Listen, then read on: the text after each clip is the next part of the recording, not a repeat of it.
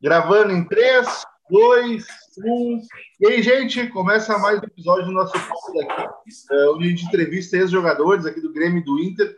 E hoje eu tenho o prazer de receber um goleiro que fez história no Internacional, que, ao lado do Benítez, que foi um dos nossos últimos entrevistados, eram os goleiros daquele Inter de 79, que ganhou aquele Campeonato Brasileiro em Vico, e ganhou muitos outros títulos. Eu estou falando do Bagatini, tudo certo? Tudo bem, Guilherme? É um prazer falar contigo. E sempre estamos aí, né, para relembrar alguma história aí que é interessante, né? A gente passou, a vida passou, né? Não, mas a ideia é relembrar essas histórias, relembrar essas histórias. Uh, eu queria começar lhe perguntando, uh, antes de a gente entrar na, sua carreira no Caxias, onde quando eu falei para meu pai que eu ia entrevistar o senhor, assim, ó, que eu sou gremista, né? Então eu, o senhor não me deu tantas alegrias quando, quando, quando o senhor jogava, mas uh, ele disse que o senhor foi um grande goleiro do Caxias também. E, mas antes disso, antes de entrar no Caxias no Inter, queria saber como é que foi, como é que está a sua vida nesse momento. A gente sabe que tem a pandemia, não sei se ainda tem projetos em Caxias. Como é que está a sua vida nesse momento? Estamos vivos ainda. Não, mas aí tranquilo, acho que todos têm que colaborar realmente, que é uma pandemia que preocupou todo mundo, né? E, então, por isso que tem que existir a colaboração individual para que, num todo, a gente consiga superar essa fase também. Mas é bastante preocupante e a gente sabe que todas as cidades, praticamente, do Rio Grande do Sul estão enfrentando esse problema, e não só aqui, mas isso a nível mundial até, né? Mas, se Deus quiser, vai passar essa também. Está chegando a vacina e vamos nos preparar. Com certeza. Bagatini é, foi goleiro numa época que futebol não pagava tão bem, que é, muitas vezes até havia preconceito com quem era jogador de futebol naquela época. Queria saber como é que foi o seu início lá. Você sempre quis ser jogador de futebol? Como é que foi esse início em Caxias? Eu vou discordar contigo quando tu dissesse que não pagava tão bem ele não pagava tão bem em relação a hoje. Isso, isso, na, É, em relação a hoje. Porque na época o meu parâmetro era se eu não estivesse jogando futebol, eu estaria em outra profissão. A minha formação é engenharia mecânica. E assim mesmo, comparando na época os rendimentos do futebol com o mercado de trabalho, era um bom, era bom rendimento. E se tu aproveitasse o que tu ganhava, tu conseguiria fazer teu pé de meia também. Isso eu estou falando inicialmente em clube de interior, que é no Caxias, joguei 10 anos. E depois, quando passa para time grande, é, o mundo é totalmente diferente, mesmo na época, entendeu? Porque a, aí sim, aí remuneravam bem, mas, claro, se nós pensarmos em relação à remuneração de hoje, não chega nem aos pés, entendeu? Mas, de qualquer maneira, a administração financeira de individual que é importante. Sabe que é, não interessa quanto tu ganha, e sim quanto tu sobra, né? Sim, Porque se tu sim. ganhar bem e gastar tudo, tu vai ficar, chegar no final e não tem mais nada. A conta Nós não vai fechar. Não vai fechar, né?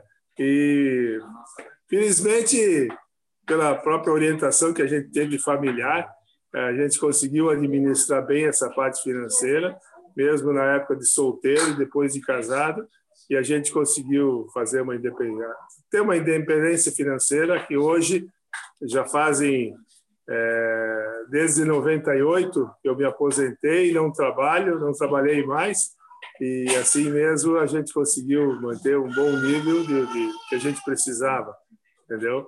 Então claro que não, tu não vai depender só da aposentadoria, mas a aposentadoria é um pequeno rendimento que te auxilia também entendeu? E depois todos os investimentos que eu fiz, que eu procurei fazer os investimentos principalmente em Caxias do Sul e Porto Alegre, então tu prevendo o futuro, né? Então isso isso que eu digo sempre que eu aproveitei o dinheiro que eu ganhei. Então isso eu fico tranquilo que eu não não errei nesse ponto. E da onde é que veio a vontade de ser jogador de futebol, de ser goleiro? Ah, eu sou eu sou natural de Encantado. Toda a minha família, eu digo em termos de irmãos, estavam voltados para o esporte. Então, meu irmão Wilson Bagatini, ele foi goleiro também na década de 60, jogou no Grêmio Esportivo Flamengo, jogou no Juventude, jogou no Brasil de Pelotas, no Uruguaiana, e depois ele foi árbitro até os 50 anos. Ah, ele está residindo em Porto Alegre. A minha irmã, só para te dar um, fazer um parêntese, foi a primeira, a primeira mulher presidente de um clube profissional de futebol. E encantada em 1973, entendeu? Então também está envolvida. E a minha outra irmã, Iriri, e o Celso, o Celso também é, era jogador de, de handball também pela seleção gaúcha e depois também como árbitro também no futebol amador.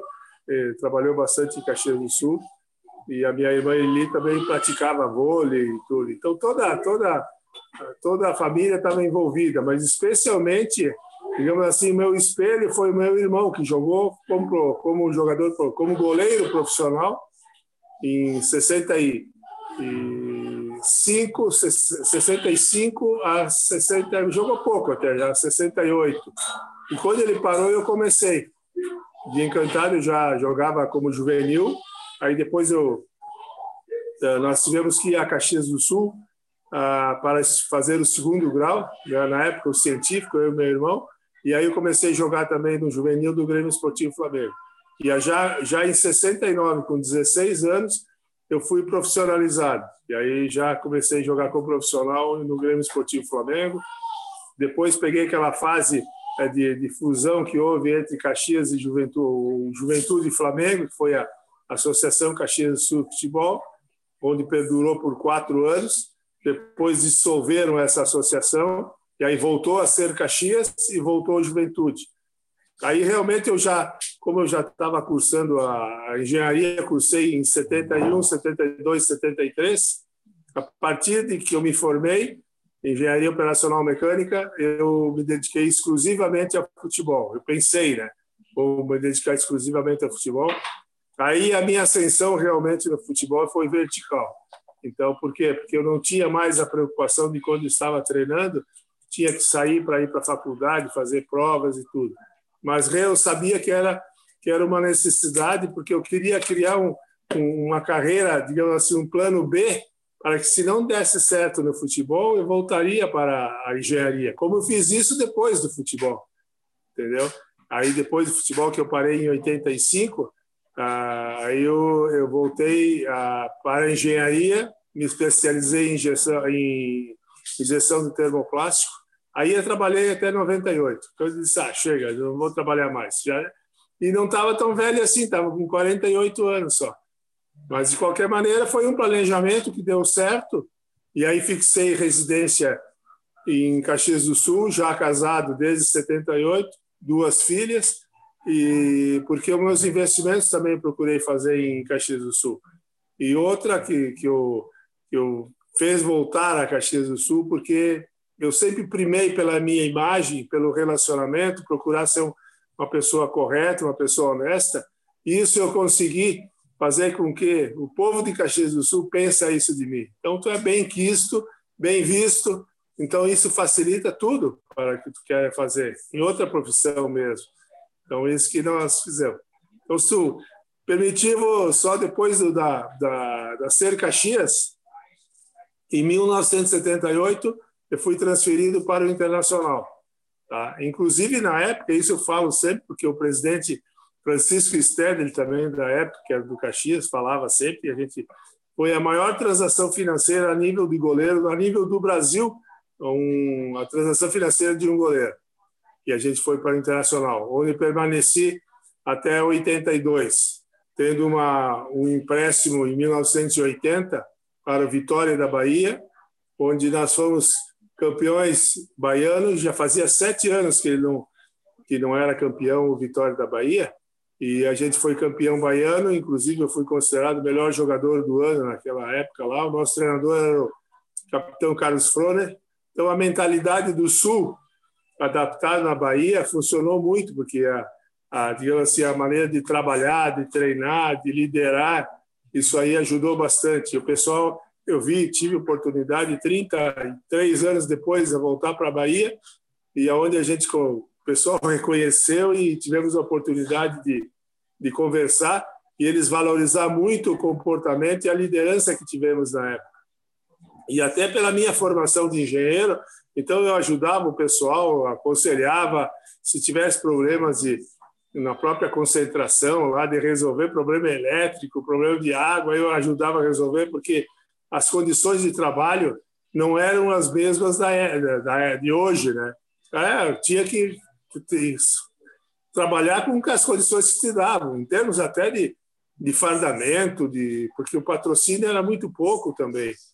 Condições de, de concentração, isso que na Bahia o Vitória é considerado um time grande como o Bahia também. Mas assim mesmo era precária a situação de treinamento e tudo, mas nós tínhamos superar, não adiantava ficar reclamando.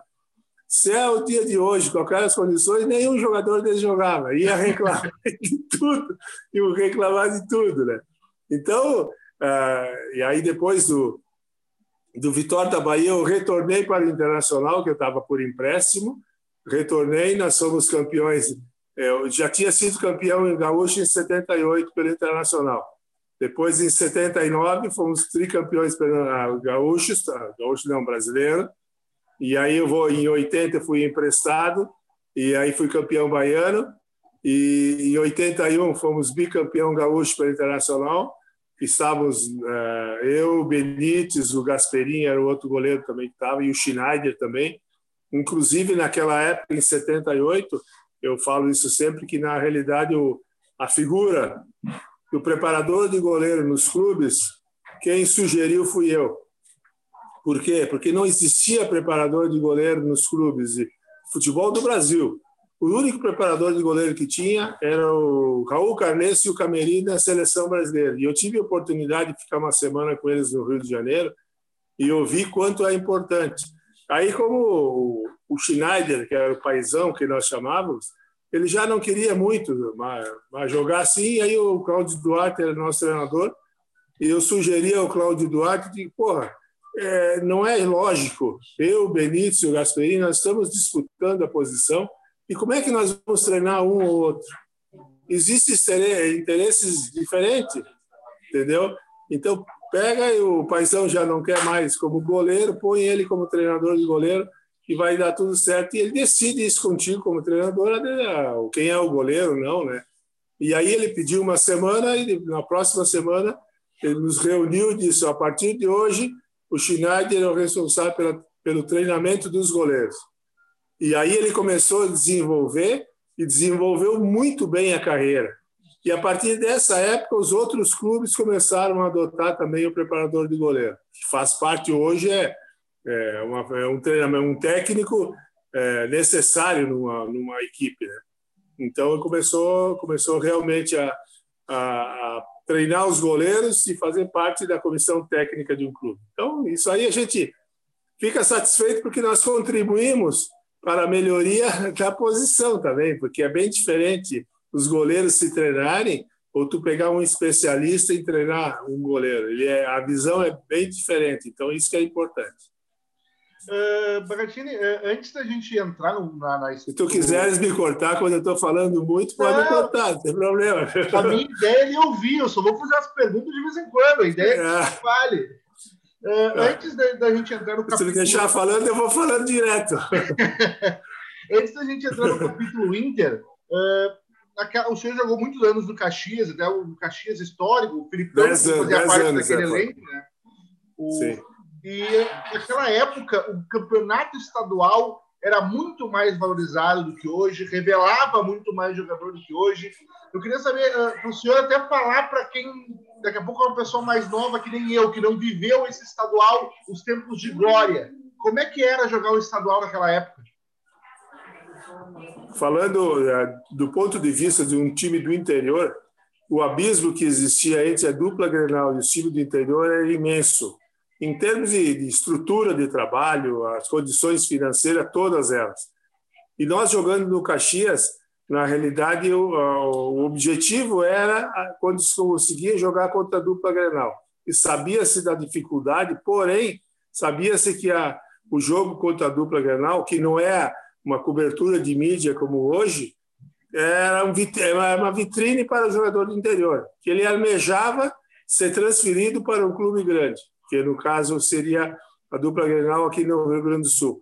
Então era muito mais difícil para, para o interior, mas em compensação, o esforço do time do interior para ganhar da dupla Grenal era imenso, né? Era muito mais difícil. Porém, hoje, digamos assim, até os clubes do interior cresceram bastante, não todos. Vamos aí botar a Juventude, aí os times de Pelotas, talvez o Brasil, o Caxias, e vamos ficar por aí, entendeu? Porque é muito, é muito problemático a, receita financeira do grupo do interior. Ele não tem receita. Aí, agora, por exemplo, quem salvou realmente, eu acho, o futebol foi a televisão.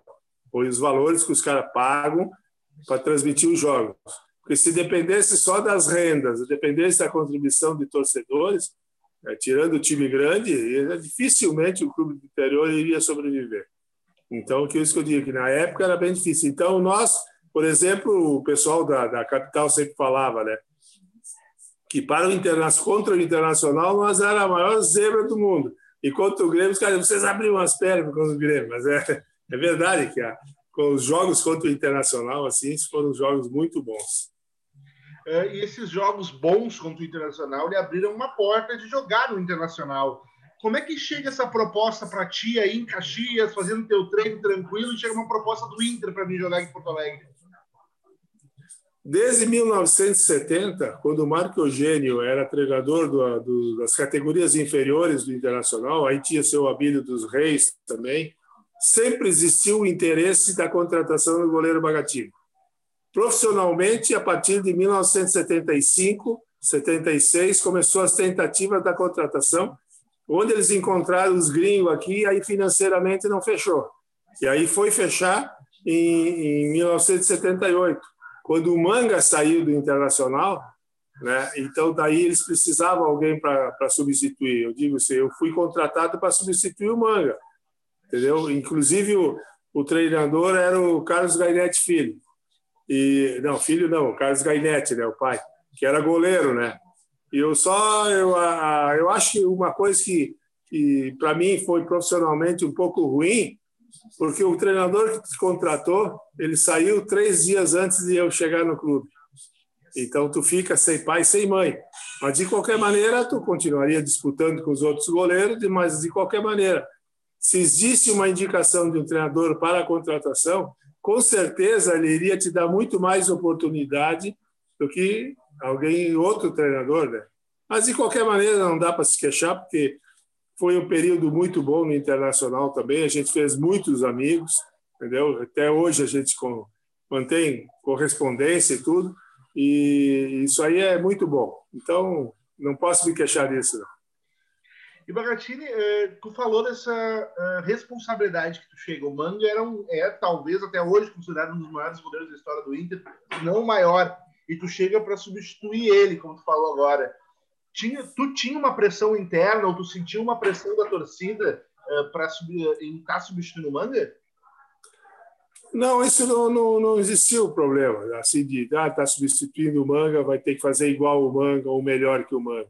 Mas, de qualquer maneira, eu encontrei no Internacional é, goleiros muito bons, como o Benítez, o, o Gasperin, entende? Então, a concorrência, porque é o seguinte, ó, em Caxias do Sul, vamos dizer o seguinte, no time do interior, um time pequeno, eh, guardando as devidas proporções, a gente era um deus, entendeu? Aí tu, tu chega num clube grande, tu é mais um anjo. Aí tu tem que começar a disputar tudo de novo. Tu tem que fazer tudo de novo, entendeu? Então isso aí que a gente sente bastante, né? Claro que fosse, fosse digamos assim, voltar no tempo e o que eu penso hoje, talvez muita coisa eu tivesse feito diferente aí tu começa a aprender. Foram, eu tive, foi 16 anos de profissional como goleiro, entendeu? Então tu vai aprendendo dia a dia, entende?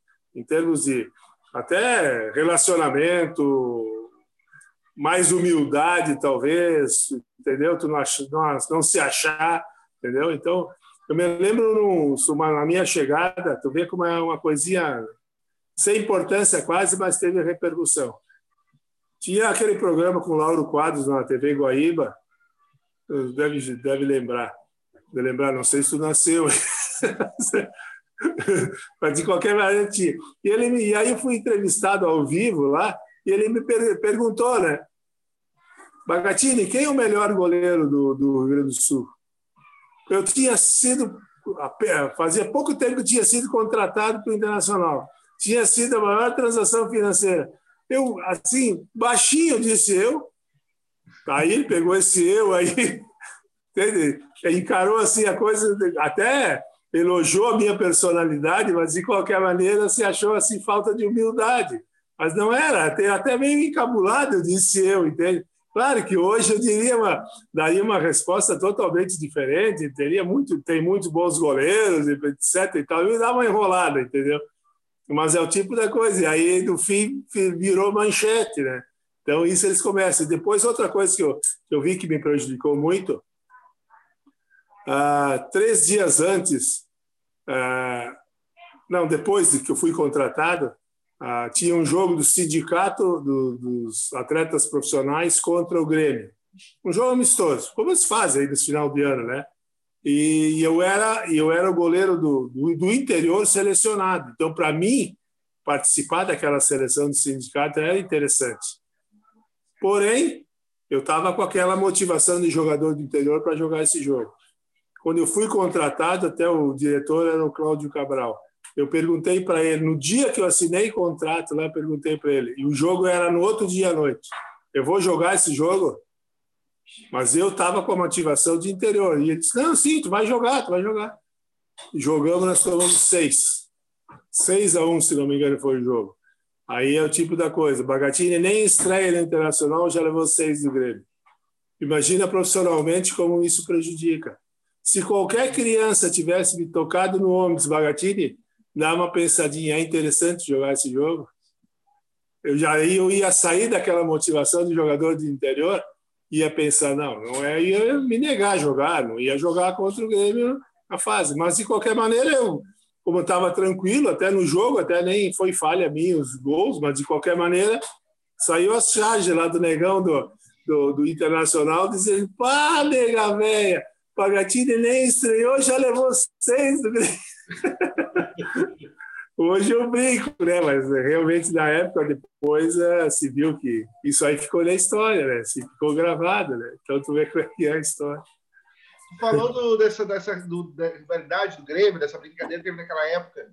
Uh, quando tu jogou no Inter, o Inter estava do lado de cima da gangorra. Para quem está olhando essa nossa entrevista não é do Sul, normalmente quando um tá bem, o outro não tá tão bem aqui, né? É sempre assim. E tu jogou no lado no momento que o Inter estava em cima. Como é que era o ambiente Grenal naquela época? Não, mas nós invertemos a situação. Em 78, o, e na, na década de 70, o Grêmio era hepta, ele seria octa. E Isso, nós não, o, Inter, ganhamos... o Inter foi campeão brasileiro, tinha sido duas vezes campeão. Não, né? não, não, mas em 78, no Campeonato Gaúcho, o ah, Internacional estava por baixo. E no momento que nós ganhamos o Campeonato Gaúcho, a gangorra subiu, entendeu? Mas era uma, uma progressão assim que de muitos campeonatos do Grêmio, entendeu? Então isso aí realmente foi o momento de trocar a gangorra. Isso eu concordo plenamente contigo. E depois daí, e depois o grupo que se tinha no Internacional foi, era muito bom, de jogadores, o pessoal responsável, sabe? E um grupo muito bom uh, craques, digamos assim, na época, que eu considero assim, os que se salientavam, era tipo assim, o Falcão, Mário Sérgio, Jair, uh, os que mais, o Valdomiro, que era ainda remanescente dessa pessoal de 75, 76, que foram bicampeões brasileiros, entendeu? Mas o restante foi jogadores assim, nível bom, mas colaborando com o grupo. E aí, e aí, mas nós tínhamos bastante união, o pessoal se dava muito bem, todos com foco na meta. E aí foi até foi trocando treinadores, mas de qualquer maneira a indicação do Cláudio Duarte, por exemplo, em, em 78, quando era o, o Carlos Gainete, o era o treinador, que ele saiu, nós indicamos para a diretoria o Cláudio Duarte como treinador, por quê? Porque ele era o lateral da 75, 76 e ele teve problema de joelho, ele não conseguiu recuperar. Então ele não conseguia mais jogar. Então a gente nós sugerimos que o Cláudio fosse efetivar, porque ele pertencia ao grupo e ele fosse efetivado como treinador. E aí ele fez um bom trabalho, porque ele tem o Cláudio Duarte ele tinha um relacionamento muito bom, ele tinha uma liderança também, entendeu? Então ele é um cara esperto, então ele desenvolveu um muito bom trabalho. E aí nós fomos campeões em 78. Depois ele não permaneceu, né? Em 79 já não permaneceu, só no início de 79. Depois eu acho que acho que foi o Edi Andrade até, se não me engano, que ele assumiu o Internacional, né? E aí fez a excelente campanha que fez em, em no Campeonato Brasileiro. E como é que foi ter o Cláudio Duarte como treinador? Ele tão novo, por exemplo, tinha sido jogador de pouquíssimo tempo atrás ali e já ser o treinador. E acho que até hoje ele é considerado talvez o treinador mais jovem da história do Inter. Uh, como é que era ter um cara tão próximo de vocês e tão próximo de saber como funcionava o vestiário? Foi fácil e bom porque os jogadores entenderam e como nós indicamos ele, nós não não recebemos goela abaixo o treinador, o Cláudio Duarte. A gente conversou com a diretoria e indicou Cláudio Duarte, então nós estávamos na concordância com ele. Então existia a predisposição de todos de ajudá-lo como treinador. Então, como ele, é, tecnicamente, assim, ele era um jogador inteligente, sempre foi um, um jogador inteligente, o Cláudio Duarte, e ele, e ele daí foi fácil conduzir, conduzir porque todos queriam colaborar com ele entendeu? Então foi isso, por isso que ele conseguiu esse campeonato de 78. Inclusive, eu estava na reserva até o jogo quando eu fui para o internacional, os primeiros sete jogos eu joguei no Campeonato Brasileiro até também, não tinha levado gol, aí me machuquei num jogo, no, até o Cross do pediu, tu acha, não vai dar jogar para o segundo, eu fazer tratamento. Eu imaginei, um jogo contra o Caxias, que eu ia sair e voltava no próximo jogo, né? E até hoje eu estou esperando para voltar. é o caso do Lomba, o caso do Lomba e o Danilo. Entende? Inclusive a Rádio Gaúcha, até me, quando o Danilo se machucou, até me ligaram entrevistando, perguntando o que, que eu achava da oportunidade do Lomba. Eu digo, essa é a oportunidade. E ele teve uma boa oportunidade, porque a permanência do Danilo na, na recuperação foi seis meses. E ele se firmou. Agora que pode complicar um pouquinho o lado dele, porque provavelmente veio um treinador novo, e aí que é questão de disputar e o que o treinador gostar, entendeu? Mas quantos jogos o Lomba salvou o Internacional, desempenhou sempre, é um bom goleiro e desempenhou bem o seu papel, mas Danilo também, quando veio, veio como bom goleiro, mas é questão de oportunidade. Então, isso aí agora, com a provável saída aí do, do, do treinador de internacional, ele, ele vai, vai ser uma nova disputa. Isso aconteceu comigo no Internacional, no, no Caxias também, quando eu estava iniciando. Estava eu e o Ronaldo. E o, e, o treinador era o Áureo Malinvelli, que era, foi, foi zagueiro do Grêmio. Não tinha definido o goleiro. Ele disse: vão jogar três jogos cada um. Aí vão verificar, vão ver como é que vocês vão. E eu, felizmente, nos três jogos fui bem. E o Ronaldo não foi tão bem. Aí, come, aí começou a, efetivamente a oportunidade de, de ser titular uh, no Caxias. Foi, foi exatamente nessa época. Depois assumiu o Marco Eugênio, como já do Internacional ele queria desde 1970. Então aí houve uma credibilidade maior ainda. Entendeu? E aí sim, aí tu começa a te ajudar a desenvolver a autoconfiança, tu tecnicamente melhorar bastante, porque quanto mais tu joga, mais tu aprende. Entendeu? Então é isso que aconteceu. Então, então é questão tudo questão de oportunidade. E uma a única situação assim um pouquinho diferenciada é realmente o goleiro para eles trocar. Ele não pode ver o treinador não troca de goleiro assim de uma hora para outra. É difícil. Agora nas outras posições tu pode até trocar às vezes de posição, faz uma tentativa em termos de esquema tático, e aí, então, tu tem mais oportunidade. Mas se mais goleiro, não. O goleiro foi lá, ele tem que jogar bem. Se jogar mal, falhar, ele já não vai servir. Entendeu? E outra coisa que eu, que eu, eu menos eu penso assim: goleiro de time grande vai duas ou três bolas no máximo por jogo no gol. Ele tem que pegar. Se não pegar, ele não vai servir como goleiro de time grande. Então, essa é a dificuldade. Tu não pode não é normal levar gol, é normal levar frango, não é? Para goleiro de time grande não é normal. Time pequeno, eu levo 10 gols, mas eu podia ter levado 20, talvez outros 10. Então é aquela história do copo meio, meio cheio d'água, ou meio vazio d'água. Clube de interior, eles vão ver que está falta só um pouco para encher. Um, time grande, ah, está bem vazio. e aí começa, tu vê como é que a, a visão do, do, do torcedor é diferente, né? Então, é, mas é isso aí, tu tem que enfrentar essas dificuldades. Bagatini, tu falou antes ali de como vocês viraram a gangorra ali em 78, né, com o Gaúcho, depois com o Brasileiro. Tu falou de como foi virar a gangorra contra o Grêmio. Como é que era o ambiente do jogo Grenal, assim, quando chegava na semana de Grenal? Uh, não sei se tu tem alguma história daquela, daquela época de clássicos. Como é que era quando ia ter o jogo mesmo? Como o Grenal, como o maior clássico do Rio Grande do Sul, e como os outros clássicos também, de, guardando as devidas proporções de cidades, tipo assim o Caju também em Caxias do Sul, sempre é um jogo nervoso. Então, tu, às vezes, tu até nem passa bem a noite, já fica pensando um pouquinho mais, mas, de qualquer maneira, a gente sabe da importância e quanto para profissional de jogador de futebol, profissional de futebol, é importante aquele jogo. Se ele vai bem, se ele faz um gol no Grenal, ele já está garantido mais dois, três anos, às vezes, o contrato. Entendeu? E se vai mal, a torcida não, não serve, vamos botar outro jogador. Entendeu? Então, isso é essa é a importância dos clássicos. E Bergatini, tu conseguiu, teve a. Tá na história do Internacional como o cara que estava naquele elenco do Inter, campeão invicto de 79, o único time campeão invicto da história do Campeonato Brasileiro. Como é que é ser campeão invicto, assim? E em que momento vocês viram que, que era possível ser invicto? Assim, teve algum momento que vocês viram, ó, oh, ganhamos esse jogo. Quando vê, não, a gente não perde mais. Teve alguma virada de chave? Como é que é essa experiência? Não, acho que a importância do jogador na visão, porque o, uh, não é só o time titular que está jogando, é o grupo que interessa, porque os treinamentos usa todo mundo e todo mundo pensando que não, ah, já ganhamos, não, errado. Se pensar assim, tá mal. Ganhamos o jogo, pá, ganhamos o próximo degrau, agora vamos para o próximo. Todo sempre é difícil. E, tu, e isso demonstra que tu está perfeitamente focado no resultado final. Entende? Não só no jogo e achar que ah, agora nós somos bons, nós vamos ganhar fácil. Não é assim.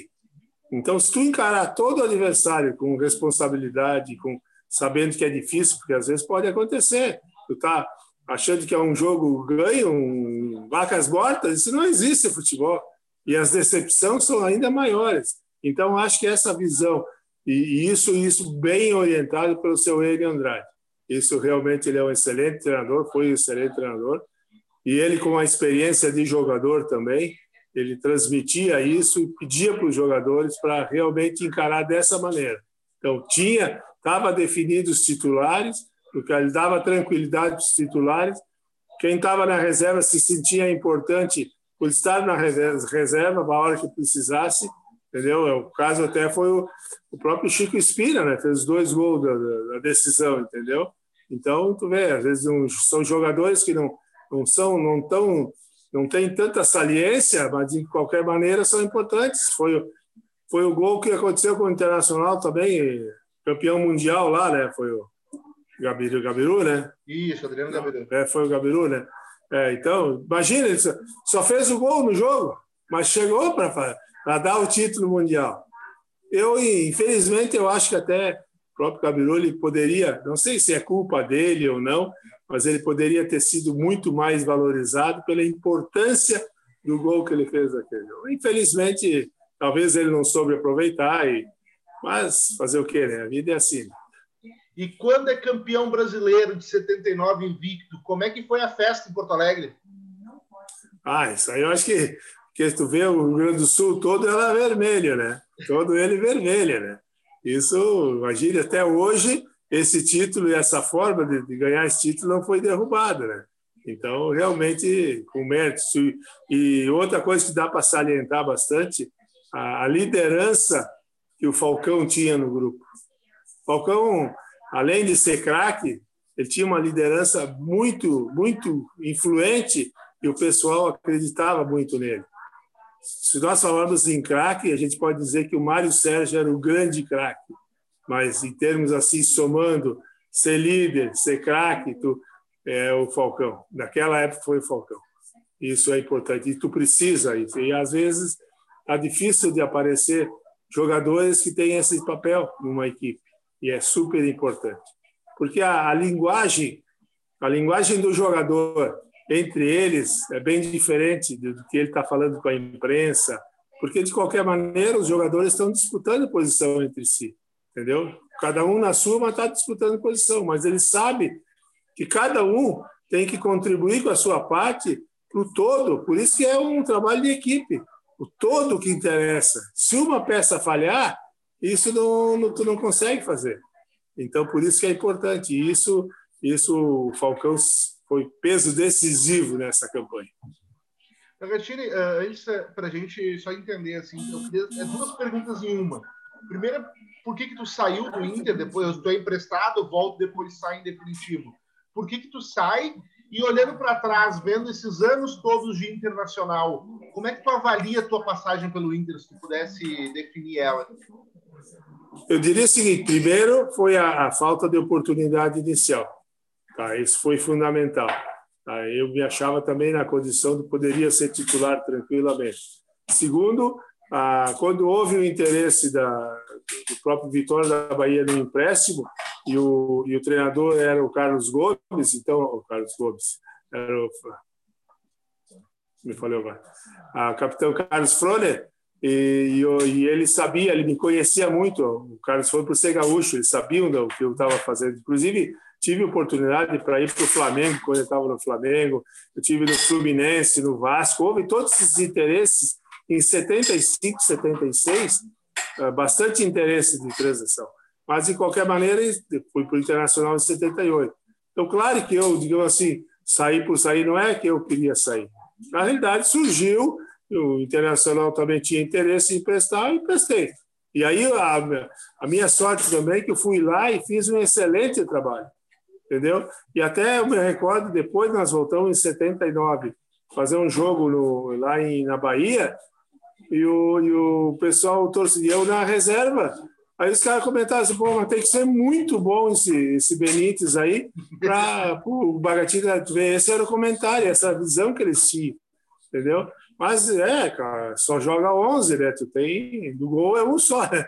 Então tem que escutar. Então, na, então, isso aconteceu pelo empréstimo. Depois eu retornei, porque foi uma exigência do Zé Eduardo. Né, não, foi Mário Juliato, era o treinador na época. Até ele disse: não, ano passado o Bagatini foi emprestado, esse ano eu quero ele aqui. Aí o Gasperini foi emprestado para o Cruzeiro. Tá? Aí ficou eu, o Benítez, foi em 81, né, que a gente foi campeão. Depois, em 82, Aí surgiu também, não sei se não tinha talvez interesse, eu tinha contrato, até tava, não estava terminando o contrato, terminou o contrato no final do ano. E aí não sei se o Internacional não teve interesse em renovar ou não, mas surgiu, já tinha surgido a oportunidade de ir para o Guarani de Campinas, que era eles iam contratar o capitão. Estava tudo, tudo acertado, vinha o capitão, ia eu e o Toninho Camarão íamos para lá. Tá? Inclusive, quando eu já vi que eles tinham que eles tinham acertado tudo, até o pessoal me disse, Bagatino, pode pedir o que tu quiser, que está fechado. E realmente foi isso. Só faltava o meu contrato. E eu pedi o que eu quis e eles aceitaram. Porém, daí depois o Internacional lá deu uma desculpa, que não queria mais o capitão, não sei porquê, e o negócio não foi feito. Aí eu renovei contrato com o Internacional eu recordo até o vice de futebol era o Pércio França, nós estávamos, se não me engano, em Joinville até, e estava sem contrato e eu tinha, daí o Mário Juliato até falou só, conversa com ele e verifica como é. E naquela época nós conversamos, renovamos o contrato, que era bem mais fácil que hoje, com empresário e tudo. Na época não tinha empresário, cada um era seu empresário praticamente, né? Mas eu sabia negociar também, já tinha formação de engenharia, então não era assim, um semi-analfabeto, né? Então, eu sabia negociar também. Então, nós até fechei com ele e escrevi num papel aí, um, um bilhetinho assim, ó. Ah, daí, essa, essas condições, tá certo? Então, me dá uma rúbrica aqui. Tá, deu, e quando veio veio para Porto Alegre, se cumpriu isso aí, né? O presidente era o Asmus, o José Asmus, né? E aí nós ficamos mais um ano, né? Mas era bem diferente de hoje, né? onde tu tem os empresários, a valorização é totalmente diferente. Então, isso aí é, Hoje, hoje não, não teria condições de jogador nenhum renovar seu contrato. Porque as técnicas de, de negociação é bem diferente. E olhando para trás, como é que tu avalia essa tua passagem pelo Inter? Eu, desde criança, com oito anos, eu era colorado. Mas nunca tinha sonhado que um dia fosse jogar no Internacional. Eu realmente... Caxias eu gosto bastante porque joguei 10 anos. Mas eu me, me considero colorado e eu tenho saudades do Internacional. E torço pelo Internacional, mesmo que alguma coisa não deu como a gente queria, mas de qualquer maneira eu gosto muito do Internacional. E me sinto honrado por ter jogado no Internacional, colaborado em ganhar alguns títulos. E isso aí é profissionalmente eu eu estou na foto lá de 78, eu estou na foto. Isso aí ninguém mais apaga. Mesmo que seja, seja um campeonato gaúcho que hoje não valorizo tanto, mas é importante. É importante para dupla. Bagatini, olhando para trás agora, fazer um bate-bola contigo, qual é que era o teu ídolo no futebol?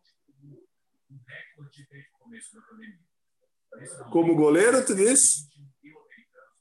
Ah, o Manga sempre foi uma figura que a gente, embora quando estava no Caxias, o meu, digamos, meu espelho foi o Negri, o Negri foi goleiro de juventude, mas o Manga e uma coisa que eu me lembro quando eu era mais criança ainda, antes de começar a jogar futebol, futebol uh, de campo, eu jogava futsal, na época era futebol de salão, e quando eu fazia, eu até era um bom goleiro de futebol de salão, e quando fazia uma baita defesa, eu, eu, eu dizia assim, defende, Gailete!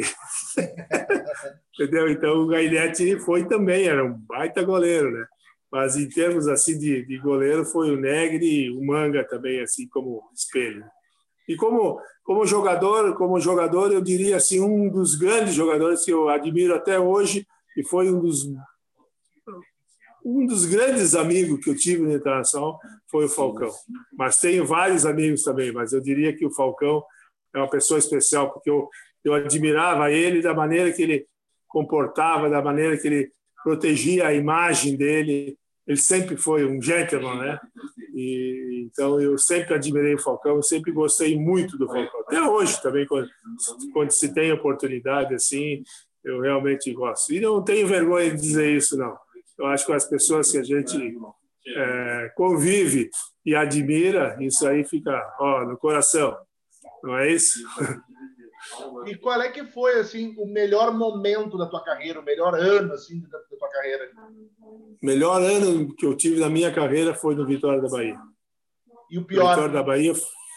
Hã? E o pior? O pior no dia tão ruim, mas qualquer não foi muito bom. Quando eu fui para o Curitiba, eu saí do Internacional, fui emprestado, fui, fui vendido para o Curitiba, fiquei como é, o Poleto era o, o treinador, então não foi muito bom. Ah, não foi muito bom. Então eu diria que foi o pior. Os outros até foram bons. E por que, o Vitória foi tão bom? Porque na realidade, além de atingir o objetivo, a meta, eu fui um jogador é, fundamental para a campanha, como liderança, como goleiro, sabe? E eu vi, ah, só para te dar uma, uma noção, eu fui fazer um cruzeiro marítimo uns anos atrás e nós aportamos lá em Porto Salvador. E aí tá, fui até o Pelourinho lá, voltei. Quando estava voltando para o Porto, que era tinha que voltar para o navio, eu vi um, tinha um senhor, um taxista lá me olhando, me olhando. Ele não se aguentou e chegou. Chegou em mim. Me desculpa, tu não é, tu não é o Bagatini? É. 30, daí nós fizemos uma, as contas, era 33 anos tinha se passado.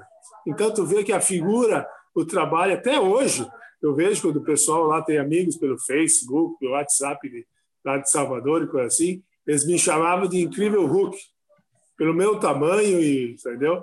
Então, e outra, eu fazia sete anos que o, que o Vitória não era campeão, então o Bahia era heptacampeão. Entende? E a gente quebrou aquela chave. Se não tivesse quebrado, eu não sei se, se na realidade o próprio Vitória não teria sentido muito assim a nível de clube, entendeu? Então foi sensacional que até hoje eles não esquecem. Eu vejo colecionadores, às vezes, de camisa, ou, ou torcedores doentes que eu tenho contato via WhatsApp, o Face, pessoal assim fica super contente quando tem a oportunidade de a gente conversar e tudo, né? Então por isso que tu considera profissionalmente que ele era foi muito bom. Mas no internacional, o período internacional também eu considero muito bom. E qual foi o atacante mais complicado que tu teve que, tu teve que enfrentar?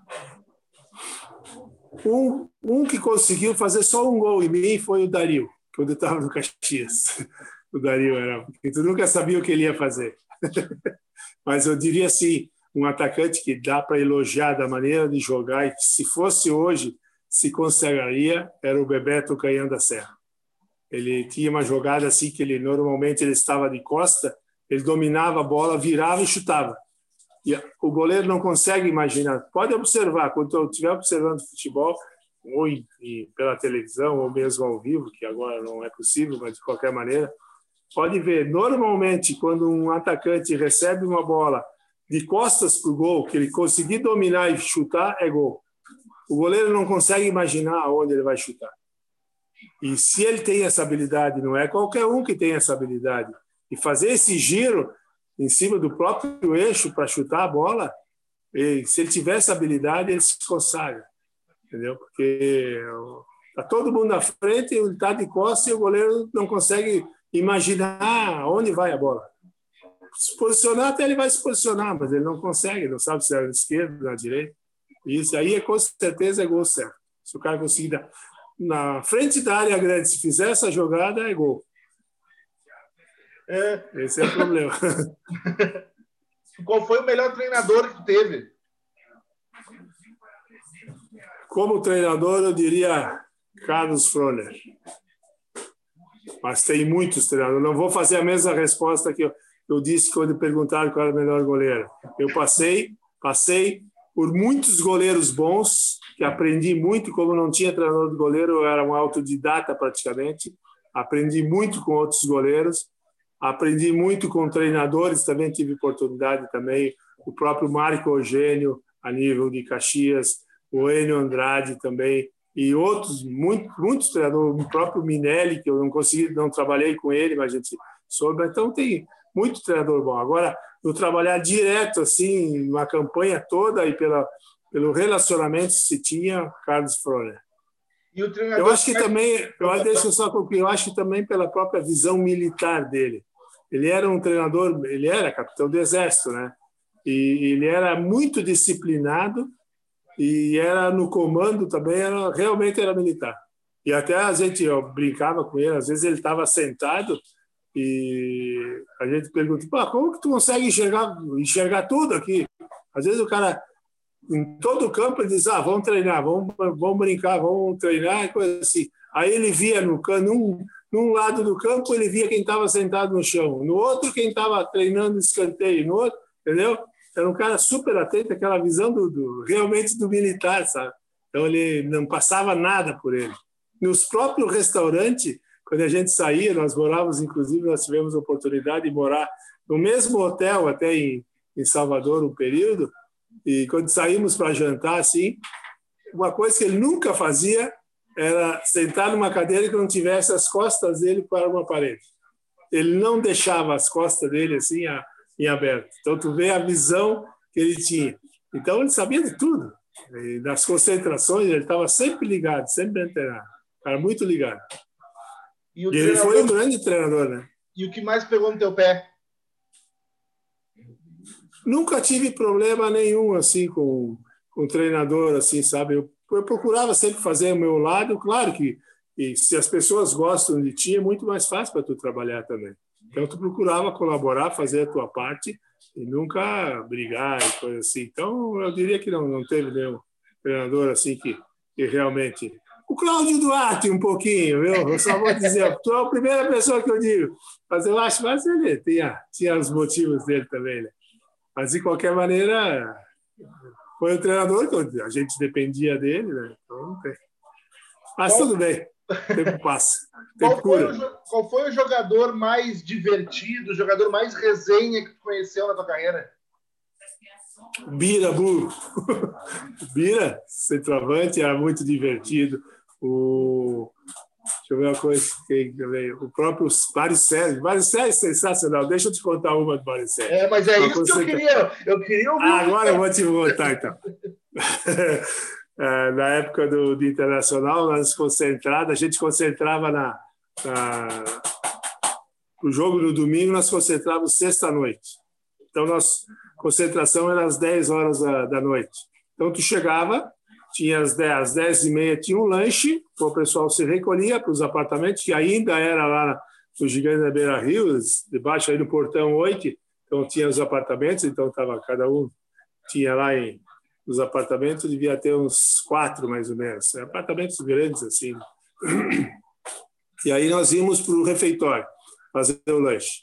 Aí o lanche no Internacional era uma festa entendeu? É aí que tu via clube grande, onde tu ia lá no Caxias, lá uma maçãzinha, um copo de leite, coisa lá, mas lá era, era um banquete, né? Aí tinha suco de laranja, então eles botavam às vezes um panelão lá, as cozinheiras lá preparavam, deixavam tudo preparado, um panelão assim de suco de laranja, né? E aí o então o pessoal ia lá se servir e tomava quem queria tomar, tomava, né? Aí apareceu o Falcão, né? E o, e o Mário Sérgio viu na cozinha lá, tá lá atrás, lá, acho que a cozinheira lá devia ter lavado o sutiã dela e deixou estendido, secando, né? Aí pegou o sutiã, botou dentro do suco de laranja. Aí veio o Falcão para se servir, quando ele botou a coxa assim, veio, veio o, o sutiã da cozinheira junto. Mas foi, foi uma risada total. Né? Tu é que sem vergonha isso. E, era, e tinha brincadeiras assim, até, vamos dizer, brincadeiras sãs, né? E, mas tinha muita brincadeira, muita sacanagem, muita sacanagem. O próprio Mário, o Mauro Galvão também, que era o dançarino da época, o Príncipe Jajá também, era sensacional, né? E eram as brincadeiras que tinha, né? Porque não tinha, não tinha, não tinha o celular, não tinha videogame. O máximo era a televisão, ou alguns lá contar história lá, se reuniam nos apartamentos, contar história. Né? Então, o Snook tinha lá uma mesa de Snook, mas senão tu tinha que passar o tempo, né? Mas é sensacional. E Bagatini, o futebol te deixou mais bonito? Eu sempre fui bonito. que modéstia. é, não. A gente sabe das limitações, não. Ah, sempre tem as torcedoras loucas, assim, que sabe como é que é até hoje. Eu, lá em Caxias tem umas senhoras de ah, a minha idade, um pouco menos talvez lá. Então eu me envolvi bastante lá na, no bairro Cinquentenário, onde eu moro, com a, com a construção da, da paróquia Santo Antônio. Então, desde a construção daquele, daquela igreja, eu estou envolvido. Né? Então, eu faço meus eventos também lá. Eu, eu sou ah, o cozinheiro, faço 600 quilos de bucho, sabe o que é a tripada, né? Eu sou o cozinheiro. E tem uma feijoada campeira lá para 300 pessoas também. Então, nesses eventos todos a gente vê e chega um torcedor assim, diz, pô, Bagatini, eu ia no campo só para ver tuas pernas. Até hoje, sabe isso. Então, devia ter alguma coisa boa também. Né? Bom, ah, mas... mas nunca foi assim, não tem esse ego, não. Bagatini, eu gostaria de mais uma vez te agradecer por ter topado participar dessa conversa comigo. A gente já está mais quase uma hora conversando. E eu espero é verdade. que seja tão legal para ti relembrar essas histórias quanto foi para mim ouvir elas pela primeira vez. Quando a gente está com os amigos, o tempo voa, a gente nem nota, né? Mas o prazer foi todo meu e nós estamos à disposição. Nós não tínhamos tido oportunidade ainda de, de conversar. E, mas, de qualquer maneira, a hora que tu precisar, nós estamos à disposição. Foi realmente um prazer conversar contigo. Não, não, e quando eu for para Caxias ou o senhor vir para Porto Alegre, vamos marcar de se conhecer pessoalmente, tomar uma cervejinha. Ah, com certeza, com certeza. É só viés a Caxias, tu tem meu telefone aí, ligar e nós nos encontramos. Eu acho que é mais difícil eu ir para Alvorada do que tu vires a Caxias, como jornalista também, né? Não, eu tenho família aí, eu tenho família aí. Quando, daqui a pouco eu tô por aí. Ah, tá. Tua família é daqui? Eu tenho parentes aí. Ah, tá legal. Então, aí, então é só ligar que nós nos encontraremos, com certeza. Vamos tomar um vinho junto aí. Opa, então tá bom. Obrigado, ah, legal. Ah, um abraço. Foi, foi um prazer conversar contigo. Paz, prazer foi meu. Até mais. Tá, um abração. Tchau. Tchau, tchau.